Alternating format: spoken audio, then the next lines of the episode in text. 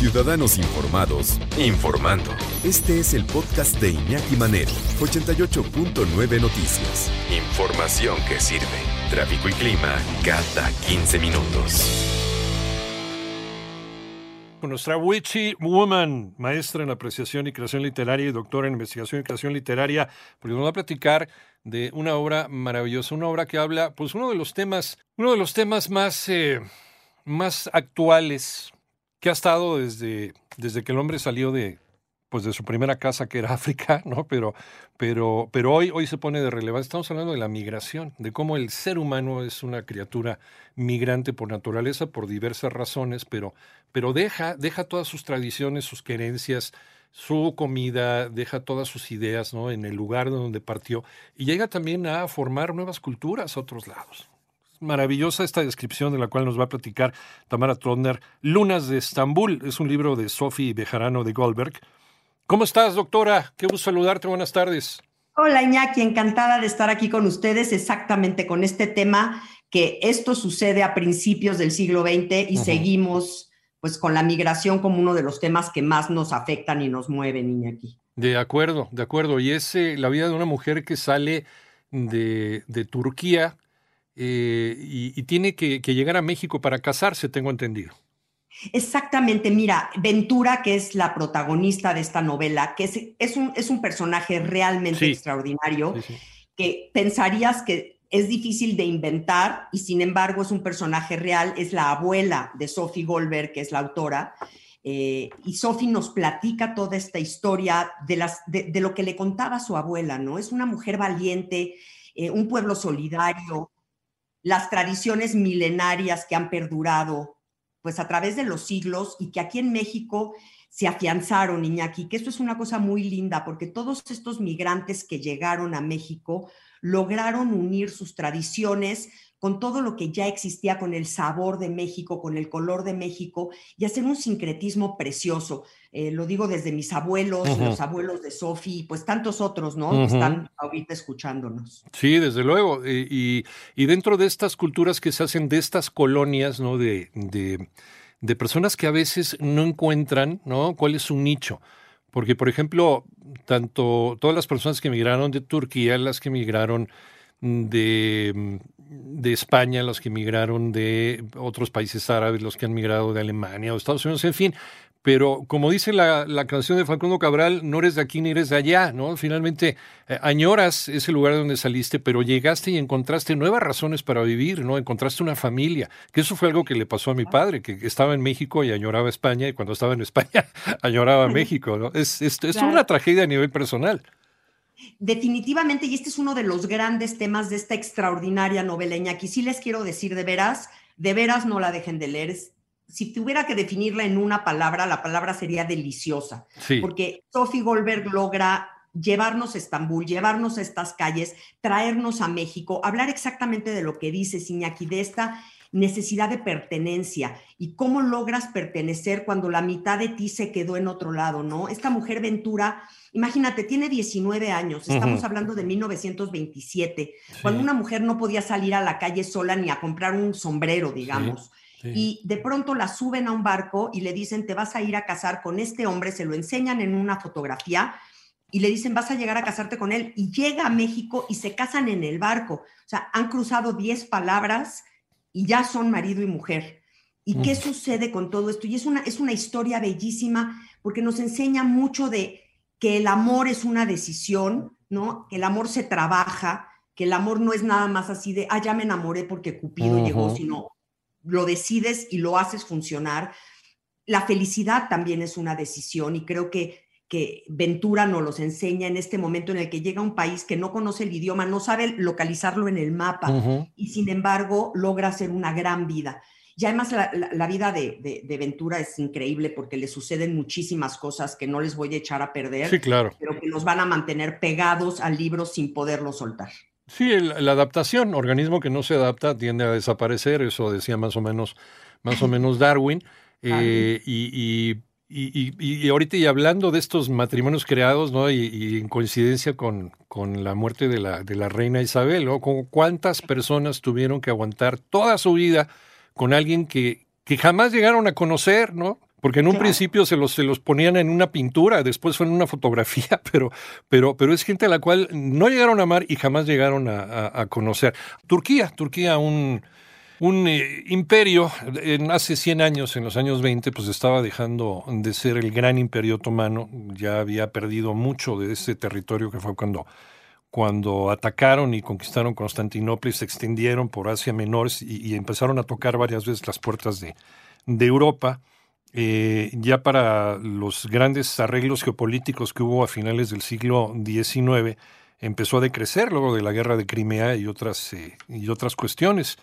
Eh, y ya para el siglo XX, inicios del siglo XX, Turquía se estaba convirtiendo en un país, en un país con una economía difícil, en un país que había sido achicado por las grandes potencias internacionales que habían surgido, entre ellas Inglaterra, la Rusia, ¿no? Rusia de los, de los Ares, que ya, ya se había convertido ya para los años 20, ya era la, ya la, Rusia soviética, eh, Estados Unidos, en fin, todos estos eh, encontraban sí un, gran eh, espacio de, exploración y de conquista en, en Turquía, para sentar bases, bases militares y poder observarse los unos a los otros, pero el pueblo turco cada vez más y más y más empobrecido. Hoy Turquía es un país que, que se debate entre ser oriental y ser occidental, ¿no? porque Turquía es un país que está en esa tablita entre soy europeo, pero no, pero sigo siendo asiático. No sé de dónde soy, ¿no? Así como, como la migrante de nuestra historia, Tamara. Tal cual, Iñaki. Y exactamente en ese momento del que estás hablando, en ese momento en el que Turquía no sabe qué está sucediendo, es cuando la mamá de Ventura le dice, ¿sabes qué? Necesitas buscar mejores oportunidades en América. Y pues México es parte de América, no saben bien a dónde está, pero saben que es parte de América y entonces eh, mandan a esta mujer. Y esto es exacto lo que estás diciendo porque a pesar de que esta es una historia familiar que la abuela le platicaba a la hora de dormir a la nieta, Sophie Goldberg la logra convertir en una historia universal, porque durante cinco años Sophie investiga, estudia, analiza todo lo que ha sucedido, lo que sucedía en Turquía y en México y en esta unión, y entonces nos presenta los nombres de las calles, las casas. De veras, estás leyendo la novela y estás paseando por los dos países, por los mercados turcos, las especies, eh, la comida. Nos presenta recetas de cocina que se te hace agua a la boca y que además sí salen bien, porque son las recetas que Ventura, la abuela, escribió en un cuaderno y Sofi las transcribe. Y un día nos invitó a comer a un grupo de amigas, Sofi nos hizo las recetas del libro. Y te quiero decir, Iñaki, que te puedes morir de lo rico que sale cada uno de los platillos. Entonces, al ir leyendo la novela, sí te genera todas estas emociones de dolor, de angustia, de felicidad, de tristeza y al mismo tiempo pues estás saboreando al final de cada capítulo todos esos platillos turcos que son asombrosos. Me recuerda un poquito aquel eh, como agua para chocolate, ¿no? Donde también por medio de la, de la comida te están descubriendo el corazón. Claro, y hace una metáfora preciosa, Sofi, porque las recetas que Ventura llega con las recetas dadas por su mamá, y trata de hacerlas y va a la Merced y por supuesto no encuentra los mismos ingredientes que hay en Turquía, pero encuentra otros y los empieza a adaptar. Y creo que esta es una metáfora hermosísima de lo que es el exilio, ¿no? Traes tu propio bagaje, traes tus propias historias, traes tus propias cargas y llegas a este nuevo país que además México recibió a los migrantes con los brazos abiertos. Ya sabemos que México es el país que más lindo recibió a los migrantes, creo yo. Y de pronto llegas a la Merced y dices, bueno, pues no hay aquel, eh, aquella páprica que, que, compro yo en el mercado de Turquía, pero pues sí hay chile piquín, ¿no? Y bueno, pues vamos a adaptarlo. Sí.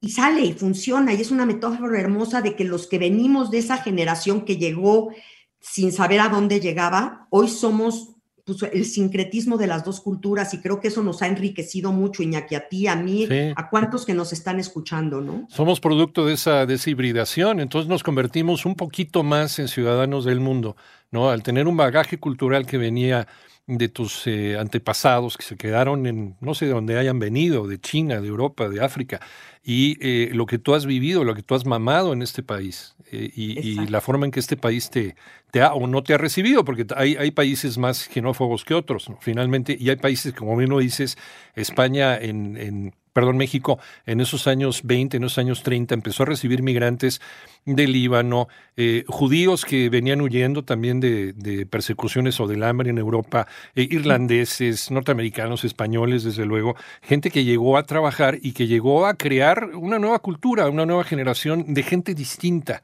de gente más internacionalizada. E, este es el inicio de la globalización, Tamar. Exacto. Y te das cuenta en, cosas tan, tan particulares como, por ejemplo, a dónde vas a enterrar a tu primer muerto. Sí.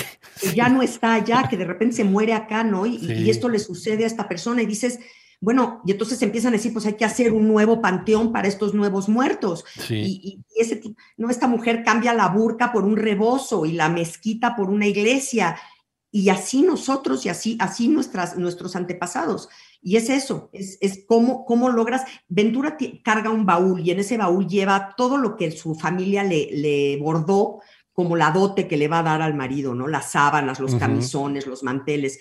Y es, el baúl es un símbolo divino que vaya o sea, pasando en la novela, porque carga todo esto que ella sigue siendo, pero empieza a poder meter allá adentro todo lo que va a hacer. Y es, es, bellísimo. Y Sophie tiene el, baúl en su casa, entonces la verdad es que es una historia entrañable, Iñaki. No, y, además este, didáctica, porque pues está, en las pruebas de que todo eso sucedió, ¿no? Tal cual, te digo que hasta calle, nombre, número, este, cosas que se compraban en la Merced, o sea, realmente muy, muy bien investigada. Pues ahí está, ahí está para leerlo sin falta este fin de semana, Lunas de Estambul, Sophie Bejarano de Goldberg y qué mejor que de la mano de la doctora Tamara Trotner, escritora, maestra en apreciación y creación literaria y doctora en investigación y creación literaria, con siempre es un placer y un gusto casi cada 15 días platicar con ella. Muchas gracias, doctora, te mandamos un beso y un abrazo y nos escuchamos en 15 días. A todos.